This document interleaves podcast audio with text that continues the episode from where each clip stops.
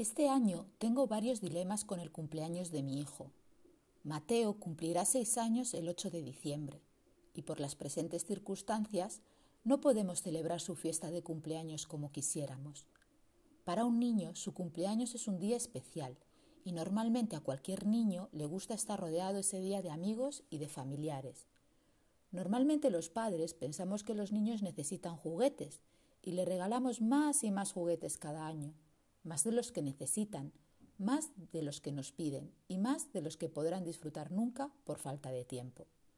Ayer, 22 de noviembre, mi marido Mateo y yo jugamos a un juego de mesa. Compré este juego en una tienda de juguetes de segunda mano hace tres años en California. Es un juego sobre el abecedario diseñado por Eric Carl. Es un juego precioso y sencillo.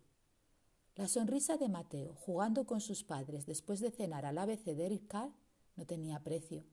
Sé que no necesita más juguetes y sé que mucha gente que lo quiere le regalará juguetes el día de su cumpleaños.